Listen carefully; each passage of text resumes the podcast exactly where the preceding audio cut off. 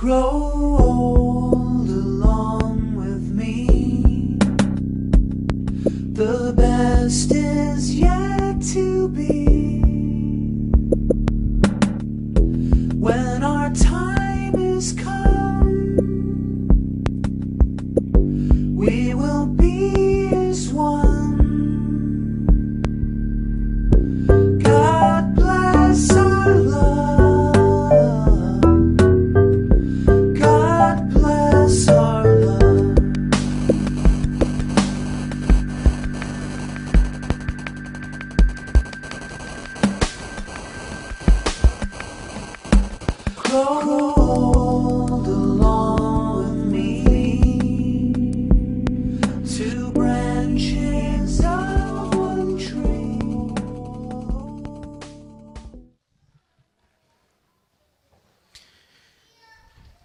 tardes.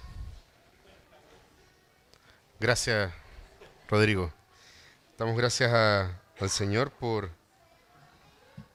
darnos la oportunidad de una vez más estar eh, rindiéndole culto. Siempre buscamos destacar este, esta actividad que no nace necesariamente de nosotros, sino que por el contrario es nuestro Dios quien nos invita, es nuestro Dios quien... eh, nos recibe, ¿ah? al invitarnos también nos acepta, nos recibe para poder darle culto a Él. Y estamos eh, comenzando, si bien es cierto, la semana pasada eh, Andrés Moreira nos ha dado una introducción sobre este tema del libro del Cantar de los Cantares.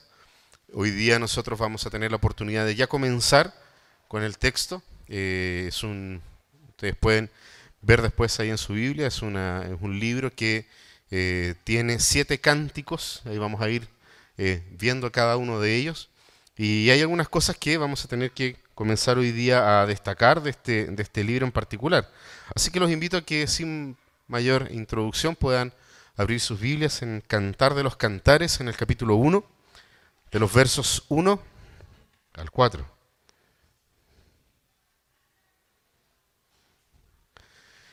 Cantares 1 del 1 al 4 dice, Cantar de los Cantares de Salomón. Ah, si me besaras con los besos de tu boca, grato en verdad es tu amor, más que el vino. Grata es también de tus perfumes la fragancia. Tú mismo eres bálsamo fragante. Con razón te aman las doncellas. Hazme del todo tuya. Date prisa. Llévame, oh rey, a tu alcoba. Los invito a que podamos orar antes de comenzar. Padre Celestial, damos gracias, Señor, a ti por tu palabra, por lo que nos revelas de ti en ella y porque, eh, por lo que también revelas de nosotros en ella misma. Te pedimos, Padre, que tu Santo Espíritu sea guiándonos durante eh, el transcurso de esta mañana para poder extraer, Señor, de tu palabra lo mejor para nuestras vidas. Oramos, Dios, agradecidos y sabiendo que tu Espíritu Santo es quien nos revela realmente tu palabra. Oramos confiados, Señor, en tu divina providencia. En el nombre de Cristo Jesús. Amén. Ok, yo tenía hartas ganas de haber comenzado con una canción de Barry White ¿ah? hoy día. Yo creo que amerita de una u otra forma, a pesar de que después pensé y dije, no, eso está demasiado cargado de occidentalismo. ¿ah? Nosotros generalmente miramos y vemos el libro del Cantar de los Cantares como algo más allá, muchas gracias, más allá de lo que el libro mismo es, si bien es cierto, es una poesía erótica, pero el problema con el erotismo, el problema con la sexualidad, eh, generalmente lo tenemos nosotros acá en Occidente. En el Oriente esto es eh, mucho menor, es, casi eh, digamos, parte de lo natural, es parte de la vida diaria y como tal entonces siempre es visto. la sexualidad, la relación de pareja y en particular todo lo que refiere al, erotismo en la misma eh, vida de las personas, en Oriente es visto de una manera muy distinta como lo vemos nosotros acá. Eh, y eso tiene ya una, dificultad para nosotros enfrentar el libro del cantar de los cantares. El cantar de los cantares, de una u otra forma, lo que hace es pintarnos un cuadro de, general del amor matrimonial y que claramente refleja el amor eh, como Dios lo diseñó la sexualidad como Dios la diseñó en base a lo que nos decía Andrés la semana pasada. Dios ha hecho un diseño de la relación marital y nosotros nos hemos dedicado a generar modelos distintos. Pero tenemos que diferenciar bien esas dos cosas, el diseño de Dios y los modelos que la sociedad intenta imponer, y no tampoco con ello estamos excluyendo a modelos familiares que nosotros conocemos y reconocemos incluso dentro de nuestras mismas iglesias, como por ejemplo aquellos abuelos que se hacen cargo de sus nietos para poder educarlos. Eh, si bien es cierto, no es el diseño de Dios, pero he ahí un buen modelo. Cuando es el eh, mal menor. Lo ideal, bíblicamente hablando, es que los padres puedan educar, enseñar, corregir, acompañar a sus hijos. Esto no quita tampoco el, valor que tiene también aquellos padres o madres que cumplen ambas funciones. No, no, es como el meme este de los madres que son padre y madre a la vez. Si lo han visto por ahí, los que ven redes sociales sabrán de lo que estoy hablando. El Cantar de los Cantares entonces es un cuadro eh, pintado por Dios a través de las palabras de Salomón para poder mostrarnos cómo realmente funciona la relación entre un hombre y una mujer en el diseño matrimonial que Dios nos entregó. Ampliamente nos habló Andrés la semana pasada.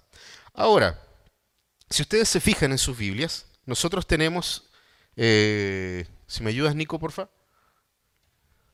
Siguiente, una más. Una primera cosa que nosotros vemos en el libro del Cantar de los Cantares es la introducción, que en el versículo 1, si ustedes ven en sus Biblias, aparece como Cantar de los Cantares de Salomón. Y esto no es eh, simplemente la introducción, como lo vemos también a veces en los salmos, cuando algunos salmos dicen Salmo de David, ¿ah? y a quién o a quién está haciendo referencia, o eh, de qué manera David quiere que sea interpretado el salmo que se está escribiendo. Va un poco más allá de esto. Y desde el versículo 1 nosotros vamos a ver inmediatamente cuál es este primer punto. Tiene relación la introducción de este, de esta, del día de hoy, de la predicación del día de hoy, eh, que lleva como título Una historia de amor, eh, en la cual nosotros vemos algo que parece superficialmente algo evidente, como es el hecho que diga que es un cántico sublime.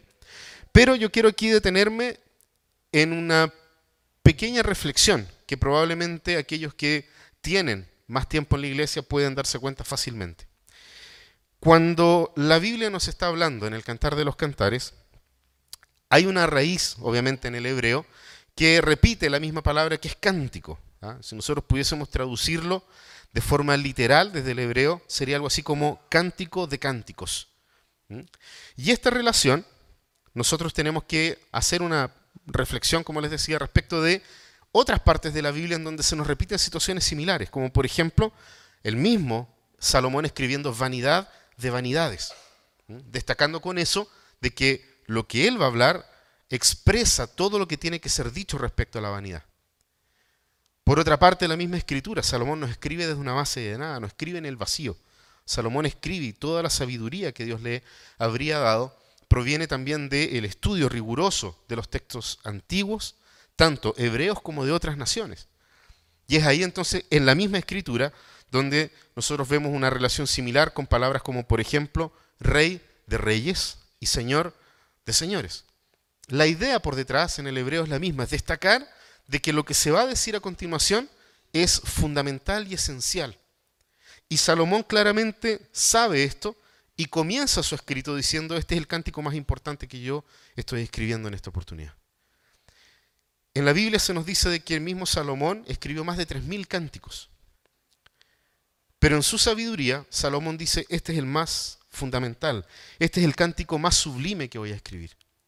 Y es el cántico más sublime, sublime, perdón, porque trata lo más bello que Dios ha dado a su creación. La relación y la unión entre un hombre y una mujer en el amor conyugal.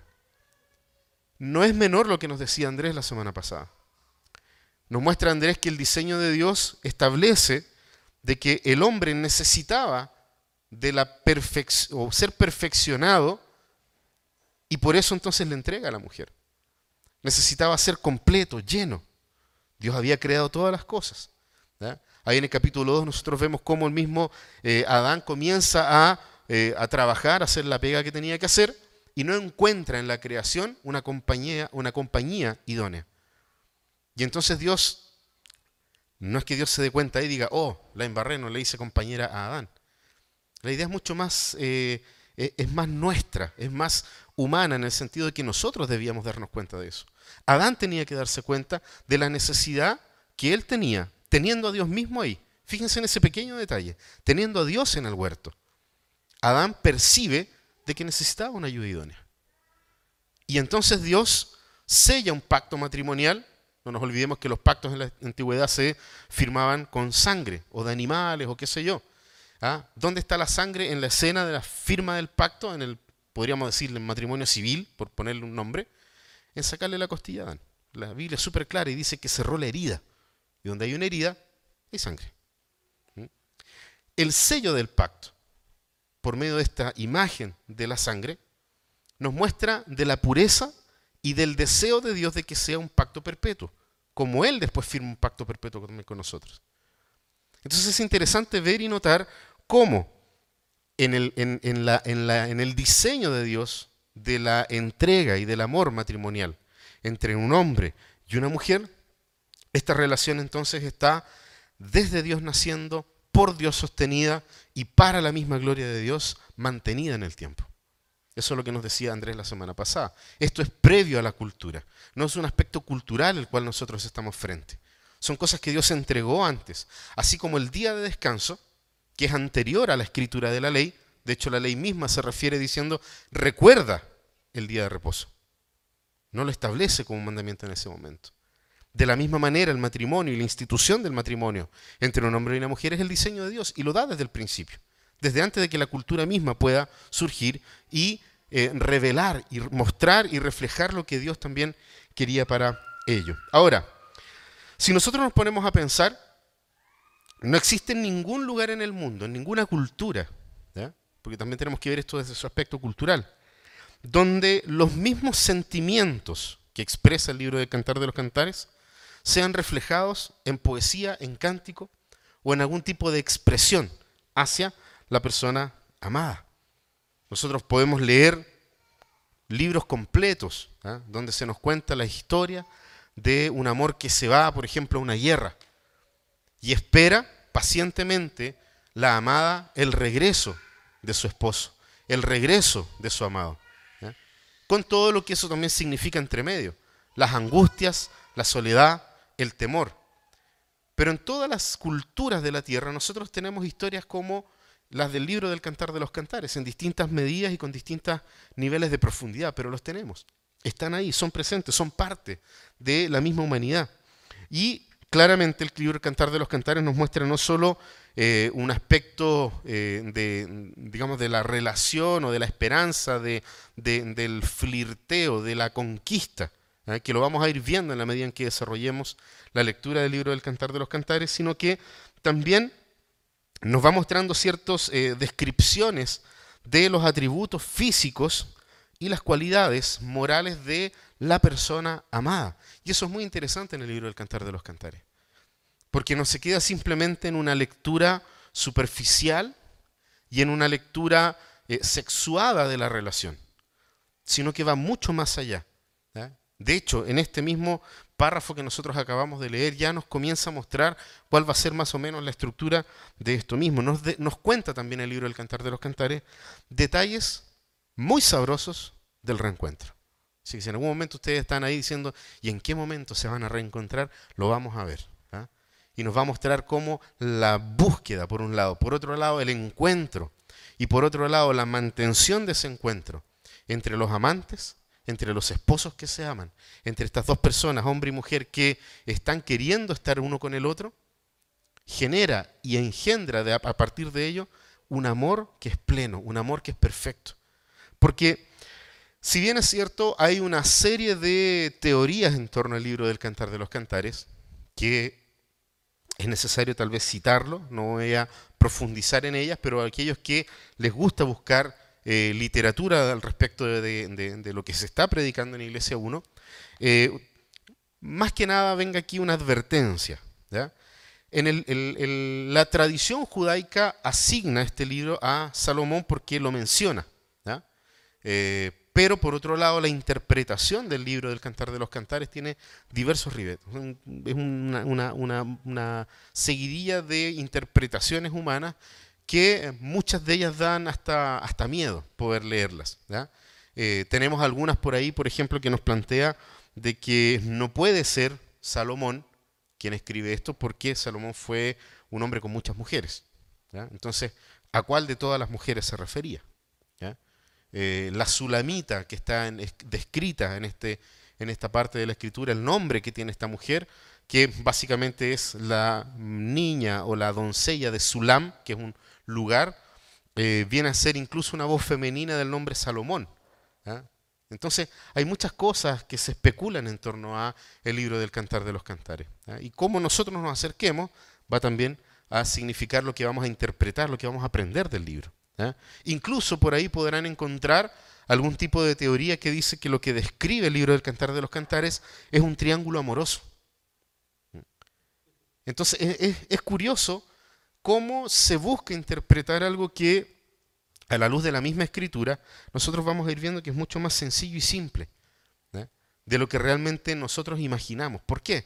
Porque las interpretaciones que hacemos generalmente son occidentales no son desde una perspectiva oriental. Y ojo, esto fue escrito nueve siglos antes de Cristo. Entonces, son nueve siglos antes, más los dos mil años que tenemos ahora, estamos casi a tres mil años de distancia de los escritos del Cantar de los Cantares. O sea, no podemos nosotros hacer una, simplemente una interpretación arbitraria. ¿ah? Y sabemos también lo difícil, lo complejo que es intentar interpretar un texto antiguo con poca información de la cual hay. Pero si tenemos algo en lo cual nosotros podemos apoyarnos para poder revisar este libro, es justamente en todos los escritos que deja Salomón. Y ahí nosotros tenemos el libro de Proverbios, tenemos el libro de Eclesiastés y tenemos los libros también históricos, donde nosotros podemos ver eh, a qué se está refiriendo, cómo eran los tiempos de Salomón. Ahora, si bien es cierto el cantar de los cantares trata de mostrar esta perfección del amor, eh, Sabemos de que esta área del desarrollo humano o de la vida humana también ha sido afectada por el pecado. De ahí viene el principio que como eh, iglesia reformada nosotros tenemos y mantenemos, que es este, este asunto de la conocida depravación total.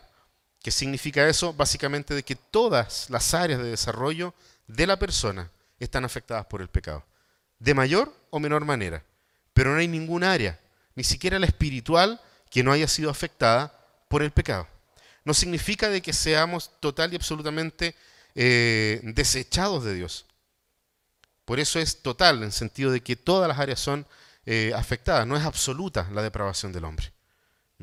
Y el amor, algo tan bueno, algo tan sublime, también es afectado.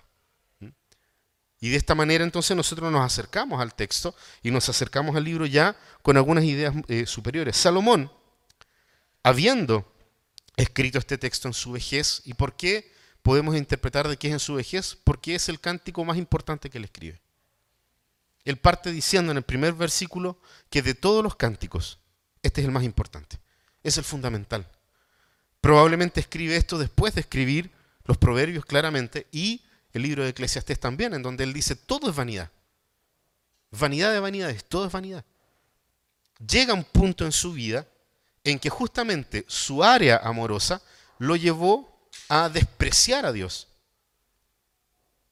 Pero en el libro del Cantar de los Cantares, siendo así, nosotros vemos un hermoso reencuentro entre Salomón y su Señor, al punto de escribir esto para dejar a su descendencia el cómo deben ser las cosas y que su sucesor no cometa los errores que él cometió.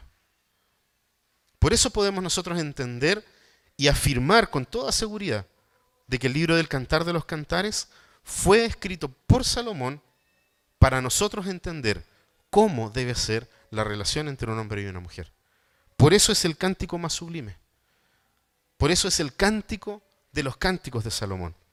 Porque dentro de lo que él dice, estamos nosotros aquí frente a una canción de confesión y arrepentimiento de su pecado que se mostró en esta área en cuanto a adulterio y poligamia. ¿Cuál fue el pecado de Salomón en esto? No estar satisfecho nunca con ninguna mujer. No es en vano que nos diga anteriormente en el libro de Eclesiastés que te goces en la mujer de tu juventud.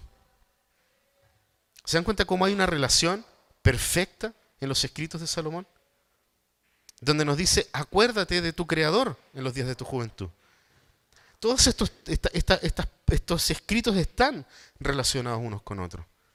Y en esta oportunidad Salomón nos está diciendo, este es el cántico más sublime, el más importante. Presta atención a esto. La relación marital entre un hombre y una mujer tiene que ser de la forma en que te lo voy a contar. Por eso lleva este nombre, el cántico de los cánticos o el cántico más sublime.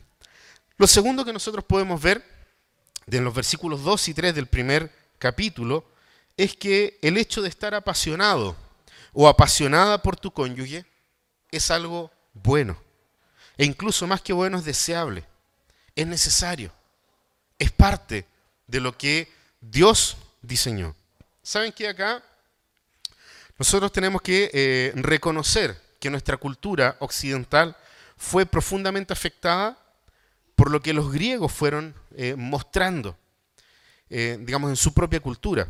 Ellos veían al cuerpo mismo como la causa de la miseria, como la causa de todos los tropiezos del hombre. El alma, decían ellos, esto lo leo literal, el alma es un lindo pájaro dentro de una fea jaula. Así manifestaban los griegos y mostraban de esta misma manera una división, un dualismo entre cuerpo y alma. Ahora, lo triste es que estas teorías dualistas entraron en la iglesia y de manera fuerte, al punto de que las personas se acercan al libro del Cantar de los Cantares, si no es con vergüenza, por lo que dice y por lo que manifiesta el libro del Cantar de los Cantares, lo hacen, por otro lado, diciendo, esto no puede referirse a una relación entre un hombre y una mujer. Como tratando de sacar y expurgar la sexualidad que es pecaminosa. Pero no nos olvidemos de que esto está sustentado en Génesis capítulo 1 y 2, donde Dios crea hombre y mujer, los crea sexuados. Y es justamente la riqueza de la creación de Dios que establece y manifiesta de que la sexualidad es buena. Por lo tanto, decir nosotros de que el sexo es malo es ir en contra de lo que Dios dijo que era bueno. E inmediatamente al pensar de que el sexo es malo, estamos nosotros pecando contra Dios al decir que algo de su creación es malo. No olvidando que el pecado interfirió en esto y también lo afectó. Sentirse físicamente atraído a la esposa o al esposo es algo completamente natural, bueno y esperable. O sea, sería muy raro, muy extraño que en una relación marital hombre y mujer no sientan deseo el uno del otro. De hecho, cuando eso comienza a suceder, comienzan profundos problemas en el matrimonio. Entonces tenemos que ver esto como Dios lo está eh, entregando. Y en ese sentido, el sexo y la intimidad del matrimonio es un regalo, es algo que a Dios se le ocurrió, es algo que Dios quería hacer, por lo tanto es una idea espléndida. Y eso es lo que nos va a mostrar, y de hecho son las primeras palabras que vamos a ver ahora, que salen de la boca de esta mujer amada. En el sentido original del diseño, Dios es absolutamente pro sexo, distinta a las ideas que nosotros tenemos. Repito esta idea, dentro del diseño de Dios, Dios es total y absolutamente pro sexo, porque Él nos lo entregó para el matrimonio, para gozarlo, para disfrutarlo y ojo, para que nosotros podamos glorificar a Dios por medio de nuestra sexualidad bien llevada, bien sostenida de la manera en que Dios así lo quiso. Fíjense que en el texto, la amada, esta mujer, la sulamita, es ella la que comienza hablando. ¿eh? Qué raro, ¿ah? Que una mujer comienza hablando. ¿sí? Ojo, ella habla mucho más que él en el libro del Cantar de los Cantares. Un 53% de las alocuciones del libro del Cantar de los Cantares los hace ella. Y el hombre, un 34%. Si su relación de matrimonio es así, al menos es bíblica. Eh, Está ahí, ¿sí? Aún más curioso. Ella parte hablando y ella termina hablando. Vayan al final, el último versículo del Cantar de los Cantares es ella la que habla. Así que, muy bien dicho por ahí cuando los hombres dicen en mi casa yo tengo la última palabra. Sí, mi amor. Eso es así. ¿ah? Y está aquí en la misma Biblia. Ella parte hablando. ¿sí? Y fíjense que ella parte hablando de la atracción que siente por él. Vayan ahí a sus Biblias, por favor. Ahí en el versículo 2, ¿qué es lo que dice ella? Si me besaras con los besos de tu boca, grato en verdad es tu amor mucho más que el vino. Cuando ella parte diciendo estas cosas, nosotros podemos preguntarnos por qué se siente tan atraída por este hombre. Cuando nosotros, por ejemplo, leemos una novela ¿ah? de amor, una película de amor, estamos expectantes para ver cómo es, cómo se conocen las dos personas. ¿ah? Podemos ver cualquier película y, tratar de interpretar a través de ella y decir cómo, eh, cuál es el momento, qué es lo que sucede, cómo se conocen. ¿ah? Eh, eh, a mí me gusta mucho más el tema de los libros, ¿ah?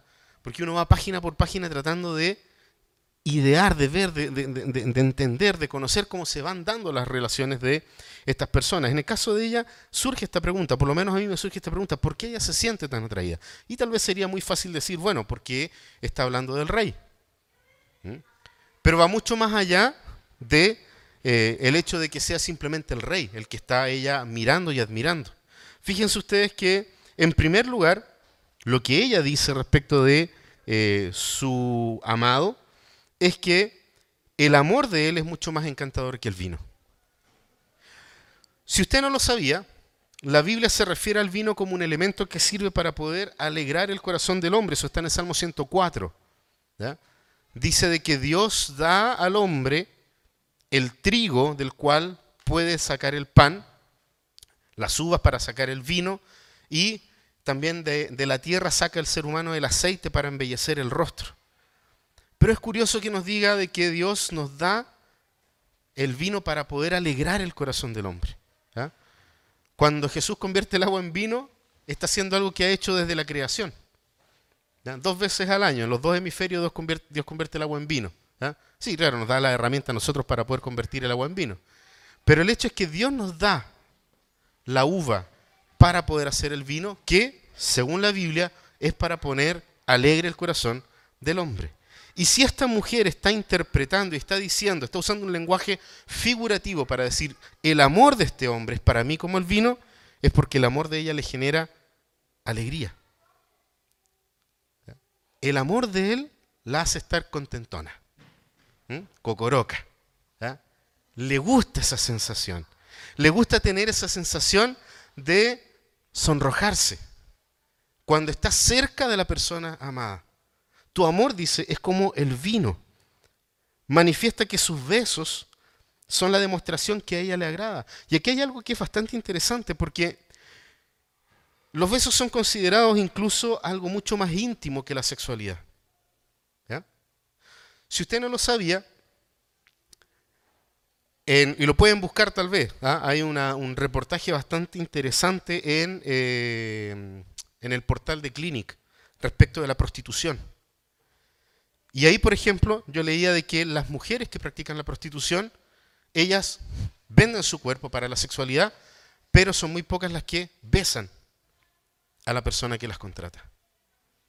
Hay algo extraño ahí, hay algo que claramente está distorsionado por el pecado. Pero esta mujer parte diciendo y dando un valor altísimo al contacto con un hombre a través de un beso. Es así que despierta a la bella durmiente, por medio de un beso. Hay algo en el tocar los labios con otra persona. Algo ocurre, algo sucede, se encienden pasiones.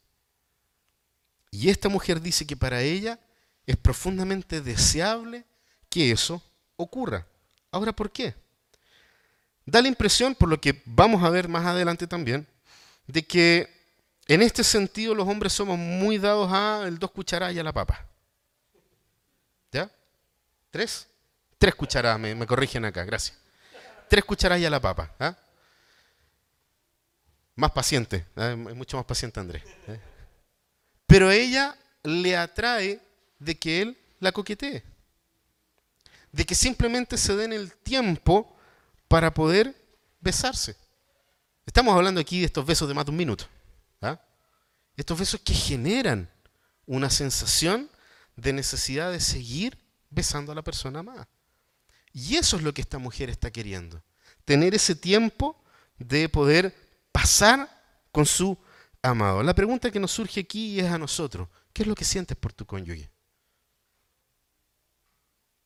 ¿Qué es lo que sientes por la persona amada? ¿Siguen las mariposas aquí en, la guata dando vueltas cuando lo ves? Si no, no te preocupes, hay esperanza. Y hay una esperanza plena que la vamos a descubrir también en este texto. No solamente ella se deleita en los besos de su amado, sino que también, si ustedes leen bien, dice que a ella le gustan sus aromas. Esa cuestión es rara. Pero aquí la idea es lo siguiente, varones, aquí tomen nota. ¿ah? Esto es primer tip del libro del Cantar de los Cantares para tener una buena relación. Báñense. ¿Ya? Báñense. Usen jabón, champú, buen calefón, agüita calentita. ¿ah? Pero preocúpense de sus olores. Porque no hay nada más desagradable que un hombre de hondo. ¿Cuántas mujeres dicen amén? Ahora, ojo, de que la idea también acá estaba en que ella valora el hecho de que su amado se preocupe de ella al punto de prepararse para verla. O sea, hay una hay una, una persona aquí que dice, ok, voy a ir a visitar a mi amada. Entonces, ¿qué hago? Me pego un bañito, buen perfume, ¿ah? peinadito los que tienen pelo, los que todavía tienen. Pero ella valora el hecho de que él se prepare al punto de oler bien para ella. Para nadie más, sino que solamente para ella. Y eso a ella le encanta. Eso a ella la deja cocoroca. La deja feliz. ¿eh? Porque anhela ese momento. Ahora es interesante porque fíjense que ella también dice, por eso te alaban las doncellas. ¿eh? Aquí no tiene que ver con que exista este tipo de playboy, ¿eh? de playboycito, que anda por las calles cerrando el ojo y que todas las mujeres caen rendidas a sus pies. Es justamente todo lo contrario lo que Salomón quiere mostrar en el libro del Cantar de los Cantares. Cuando nosotros vemos esto, y claramente lo vamos a ver reflejado con mayor profundidad en otras partes del mismo libro del Cantar de los Cantares, es que este novio, que ella dice que besa mejor que un vino selecto, ¿ah? esa es un poco la idea de ella al decir esto, también ella se siente orgullosa de la fama y reputación que su hombre tiene. La fama y reputación que él tiene es conocida por los demás. Y no podemos nosotros interpretarlo, como les decía, como un afán simplemente machista de un hombre que va conquistando mujeres por el mundo, porque las que apoyan justamente esta idea son sus mejores amigas. Y eso lo vamos a ver la próxima semana. Son las mejores amigas las que dicen, sí, él es un hombre como ella lo describe. Y aquí hay algo importante. ¿Cómo? Y aquí tal vez le hablo a las mujeres que están o pololeando, o que se van a casar, o que andan buscando a alguien para pololear y casarse. Aquí, venga aquí una advertencia, segunda advertencia o tip del libro del Cantar de los Cantares. No se dejen llevar por la primera impresión. Es lo peor que pueden hacer. Ustedes son parte, las que son parte de Iglesia 1, son parte de una comunidad de fe que está dada, ha sido regalada por Dios para ti, para poder saber y conocer cómo es el hombre o cómo es la mujer que te está gustando en este minuto. Conoce su reputación. ¿Es acaso esta persona honesta? ¿Es esta persona gentil? ¿Es esta persona o refleja las características que Dios también quiere siendo manso y humilde de corazón? Aquí para los dos lados, hombre y mujer, valga la misma eh, recomendación. ¿Tiene mal temperamento esta persona? Porque claro, la primera imagen te queda y probablemente te enamoras de esa imagen. De pasadita, anoten por ahí un buen libro que pueden ustedes leer, que es de eh, Tripp, Paul Tripp, que se llama, eh, no me acuerdo ahora, más, eh, es esto lo que esperabas, que habla sobre el tema del matrimonio. ¿ya? Ahora, ¿es esta persona financieramente responsable?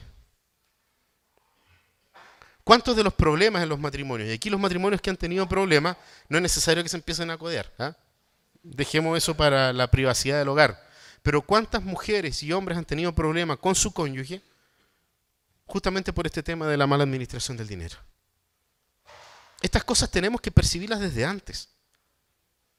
Por eso esta mujer dice, con razón te alaban. Ojo, no dice te desean, quieren que tú seas de ella, dice te alaban. La gente reconoce a una persona que tiene, que es responsable, una persona que es íntegra.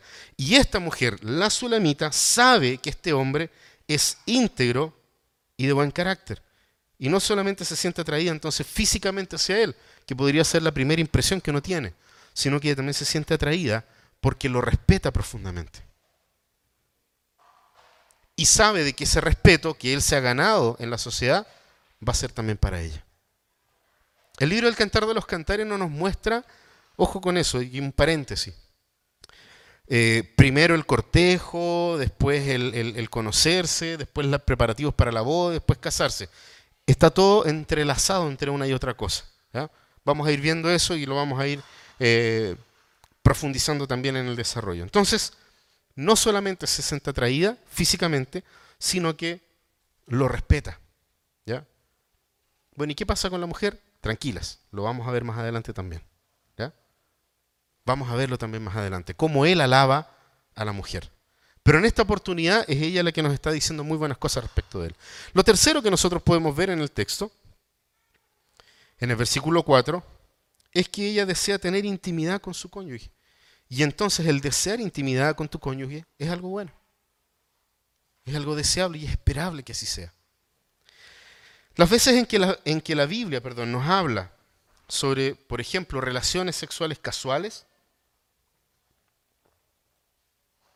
siempre nos muestra las profundas heridas que esto deja.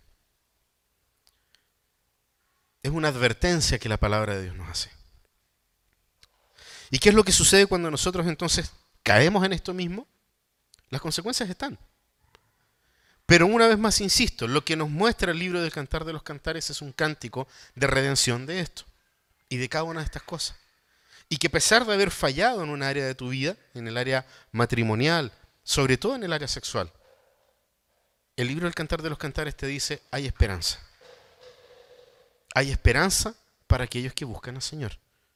¿Qué es lo que le sucede a Salomón en esto?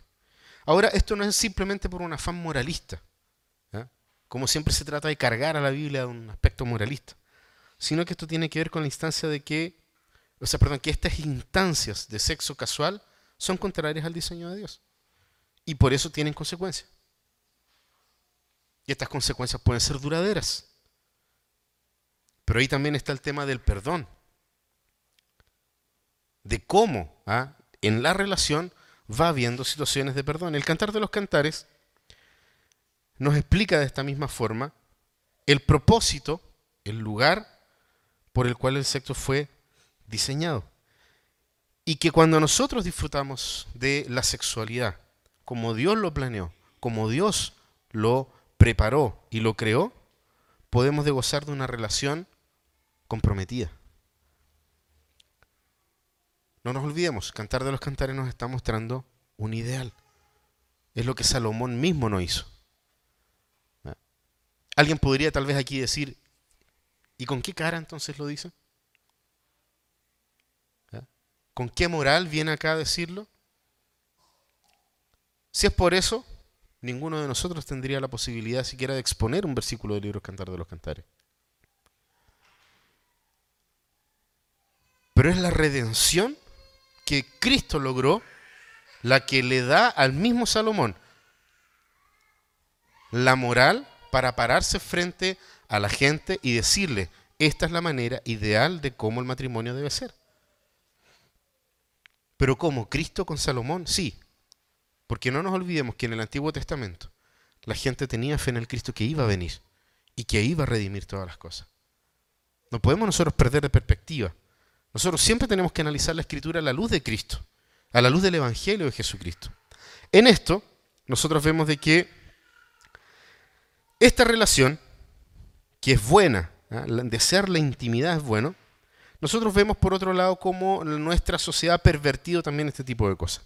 Recientes estudios que ustedes los pueden encontrar en internet demuestran de que hay mucho más satisfacción emocional y física en las relaciones monógamas. Hay mucho mayor placer en una relación constante y, y monógama. A diferencia de lo que se pudiera pensar. Y las personas que han practicado la poligamia, ¿ah? o como está muy de moda hoy, el multiamor o el poliamor, realmente la satisfacción de ellos en cada una de las áreas relacionadas a la sexualidad y a la relación de pareja, es menor el nivel de satisfacción aquellos que tienen una sola pareja estable. Si no me creen, búsquenlo en internet. No es uno ni dos, son varios los estudios que giran en torno a esto. ¿Por qué? Porque los sociólogos buscan comprender estas cosas. ¿ah? Tal vez si se acercaran un poquito a la escritura y poder ver qué recomendaciones nos da ella sería muy distinto. ¿Saben por qué? Porque la tensión de la consabida, comillas, comillas, ¿le habrá gustado? La pregunta que se hace un amante, ¿habré tenido un buen rendimiento? ¿Habrá sido satisfactorio para la persona con la cual tuvo una relación sexual? Estas cosas desaparecen en la, en la relación monógama. Cuando la angustia frente a las preguntas, ¿y si no me llama después? La angustia que genera en el corazón de la persona, ¿y si le gusta más con otra persona que conmigo? Desaparecen cuando nosotros llevamos la sexualidad al diseño original que Dios nos entregó. Porque incluso habiendo ciertos tipos de insatisfacciones sexuales, el matrimonio fue dado para consolarse mutuamente para acompañarse mutuamente el uno con el otro. Para poder entregar. En el, amor matrimonial, muy bien como nos decía Andrés, la semana pasada nos fue dada por Dios para poder dar, no para recibir. Por lo tanto, en todos esos momentos de insatisfacción, son los momentos en los que un matrimonio puede conversar, puede hablar. Y evidentemente, a través de la luz de la Escritura, todas estas circunstancias pasan a un segundo lugar en la medida en que practiquemos nuestra sexualidad conforme a lo que Dios ha establecido. Y probablemente aquí, uno, dos, diez, todos los que tienen una relación estable han fallado en alguna cosa. Pero nuevamente, el Señor nos vuelve a decir como Salomón lo entendió muy bien. Hay algo que es mucho más sublime. Y es el poder darse cuenta de cuando fallamos enmendar esta situación. Porque estamos aquí justamente para eso. Es en este mundo donde nosotros podemos arreglar estas cosas también. Y tenemos la fuerza, provienen de Dios mismo las fuerzas para poder arreglar este tipo de situaciones. Aquel que no las haya tenido, bendito sea el Señor. Pero ahí también estás tú, está tu esposa, estás tú, está tu esposo para poder acompañar a aquellos que han tenido problemas en esta área. ¿Para qué? Para que esta intimidad, este desear intimidad, sea algo bueno, deseable y total y absolutamente natural. ¿Disfrutas pasar tiempo con tu cónyuge? ¿Disfrutas invertir tiempo? Aquí la sulamita quiere estar a solas con su marido. Fíjense que ella dice, hazme del todo tuya. de 18 años para arriba este, este, esta, esta parte. Hazme del todo tuya. Ella anhela intimidad. Quiere estar con él. Ahora, fíjense bien, la pregunta que surge es, ¿y a dónde quiere ir tan apurada ella? Que alguien lo lee y me lo responda, por favor.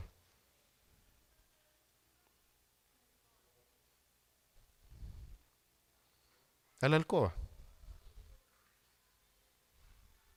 Bonito. Aquí tiene que ir Barry White de fondo. ¿eh? Fíjense, hermanos, cómo para esta mujer no hay tapujos, no hay vergüenzas respecto de este tema. ¿Y por qué no las hay?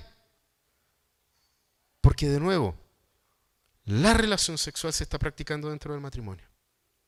Hay total y plena libertad. No está el temor de, ¿y si llegan mis papás? Los que se ríen es porque les pasó. No existen los temores cuando la sexualidad se practica como Dios lo estableció. Y es ahí el valor perfecto, bueno, que tiene la sexualidad en la vida cristiana. Fíjense en que ella, sin tapujos, dice que la lleve luego a la alcoba para disfrutar de estos besos que la dejan contentona. Ella quiere, anhela pasar tiempo con él. Ahora, la pregunta que también surge de esto y que es necesario hacer, es la misma pregunta que hacíamos al principio. ¿Por qué ella quiere pasar tiempo con él? Pero dicha de otra forma, y aquí es una pregunta para nosotros, ¿valoramos nosotros a nuestro cónyuge por lo que es o por lo que nos da? Y no estoy hablando aquí simplemente de cosas económicas o aspectos económicos. ¿Amas a tu cónyuge por lo que es o por lo que te da? Porque eso que te da hoy puede en algún minuto de tu vida no poder dártelo. Entonces, la invitación de la escritura es amar a nuestros cónyuges por lo que ellos son. ¿Quién es esta persona? Es el rey, sí, es el rey. Pero no nos olvidemos que para ella, él es mejor que el mejor vino que se le puede dar. Lo valora él no por lo que tiene, no por el hecho de ser el rey. Lo valora por lo que le genera. Lo valora por lo que es. Siente placer en estar con Él por lo que Él es con ella, en la intimidad, en la privacidad. Y esto va más allá de la sexualidad. Dejemos muchas veces de pensar de la cintura para abajo empecemos a pensar de cintura para arriba. Aquí hay una, admiración del intelecto, hay una, admiración y un deseo de poder compartir, de conversar, de pasar tiempo juntos, porque se valoran por lo que son. Y eso lo vamos a ver también desde la otra parte, cómo el hombre ve a la mujer en estos aspectos, más adelante en el mismo libro de El Cantar de los Cantares. Mira a tu esposa, si estás con ella aquí. O mira a tu esposo, si estás con él aquí. Si no está, piénsalo. ¿Ya? ¿Se acuerdan el día en que dijeron en salud o enfermedad? ¿En riqueza o en pobreza? Algunos tienen el recuerdo mucho más reciente que otros. ¿eh? ¿Pero se acuerdan de ese día? El cantar de los cantares nos vuelve a recordar exactamente eso mismo. Valora a tu cónyuge por lo que es, no por lo que tiene, no por lo que te puede dar, sino que por lo que realmente es. Esas cosas que tú las dices y que yo creo que uno las viene a pensar después en riqueza o en pobreza. ¿Estás pasando situaciones de dificultad económica? ¿Cómo afecta eso el matrimonio, no? Pero ¿saben qué? También lo afecta la abundancia económica. Y a veces mucho más nocivo que la falta. Y la enfermedad no simplemente se refiere a enfermedad física. Cuando tu esposo o tu esposa te ha fallado, hay una enfermedad espiritual en la cual la Biblia también nos anima a poder caminar juntos. ¿Apoyados de quién? De su palabra. ¿Dónde? En una comunidad de fe que te va a ayudar a salir adelante de esa situación. Vamos terminando. ¿Cómo todo lo que nosotros vimos hoy día, estos cuatro versículos, exaltan a Cristo? Esa es una buena pregunta para hacerse. ¿Por qué? Porque muchas de estas teorías manifiestan de lo que la relación que tiene Cristo con la iglesia, la relación de Dios con la iglesia, o de Dios con Israel. ¿ya? Y como se ha dicho más de alguna oportunidad, hay cosas que dice el libro El Cantar de los Cantares que yo personalmente no le haría a Jesús. ¿ya? Porque nos muestra algo que es evidente, la relación entre un hombre y una mujer. Pero también nosotros vemos aquí cómo Cristo es exaltado. Y podríamos tal vez primero decir de que lo más obvio, Dios creó la sexualidad, por lo tanto bien práctica glorifica a Dios. Y todos podrían decir amén y estamos listos. Pero saben que hay algo mucho más allá de esto. Hay algo mucho más allá de esto. ¿Por qué? Porque cuando nosotros vemos a Cristo, o perdón, dicho de otra manera, cuando nos cuesta ver a Cristo en la relación sexual, en la relación marital, cuando nos cuesta verlo a Él, es porque lamentablemente nuestra mirada ha sido profundamente influenciada por la mirada griega, por buscar una raíz que es lo que hablábamos al principio. Este dualismo fatal, este dualismo que no nos permite ver lo hermoso y lo que glorifica a Dios en medio de una relación. Y sí, también en el momento de la intimidad más profunda con tu esposo, con tu esposa, Dios se está glorificando. Y nos cuesta a nosotros ver. ¿Eh? No es chiste, no es broma, pero una oportunidad, un pastor dijo, ¿ah? ustedes hermanos, cuando están teniendo relaciones sexuales, tenga cuidado qué es lo que hace porque Dios está al lado mirando. ¿Eh? Imagínense crecer toda tu vida con esa idea en la cabeza. Como si fuese un juez tratando de decir, esto sí, esto no.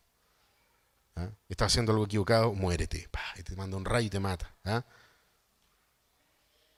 Disfrutar de la sexualidad es lo que nos está invitando Dios por medio del mensaje del libro El Cantar de los Cantares. ¿Por qué? Porque cuando nosotros vemos a Cristo, podemos entender de que no podemos separar el sexo de la gracia de Dios. Vemos la sexualidad a través de la gracia de Dios. Y que es un acto gracioso de Dios el regalarnos sexualidad. El sexo es parte de su gracia, es parte de su excelencia, es parte de su obra perfecta. Por lo tanto, es total y absolutamente bueno. De la forma en que Salomón nos está mostrando que es, en la relación perfecta entre un hombre y una mujer. Y este libro en particular describe lo natural redimido por la gracia. La vida amorosa salvada por Cristo. La relación de pareja restaurada por nuestro Señor. Y esto es una realidad que el pecado ha afectado, pero que Cristo vuelve a levantar con gracia de manera perfecta para nosotros poder volver a gozarnos en todo lo que Él ha creado, en cada una de las cosas que Él nos dio. Fíjense hermanos que nosotros podemos exaltar a Cristo, no solamente por el hecho, como decíamos, de, que es así, porque Dios lo creó, sino que podemos exaltarlo por los valores asociados a una sexualidad dentro del diseño de Dios. Y yo te invito entonces a reflexionar en esto. Podemos ser fieles en el matrimonio porque Cristo es fiel. Podemos nosotros entregarnos voluntaria y sacrificialmente porque Él se entregó voluntaria y sacrificialmente en amor. Podemos nosotros ser amorosos con nuestro cónyuge porque nuestro Señor es amoroso con nosotros. Y en todas esas cosas estamos glorificando a nuestro Señor. Porque la esencia del amor cristiano, del amor bíblico, es la entrega, es el dar. Dios es un Dios que se da, que se entrega por completo. No es en vano que la Biblia nos recuerde que es mejor dar que recibir. Esto es parte de, todo lo que la Biblia nos dice respecto de cómo nosotros debemos vivir nuestras vidas.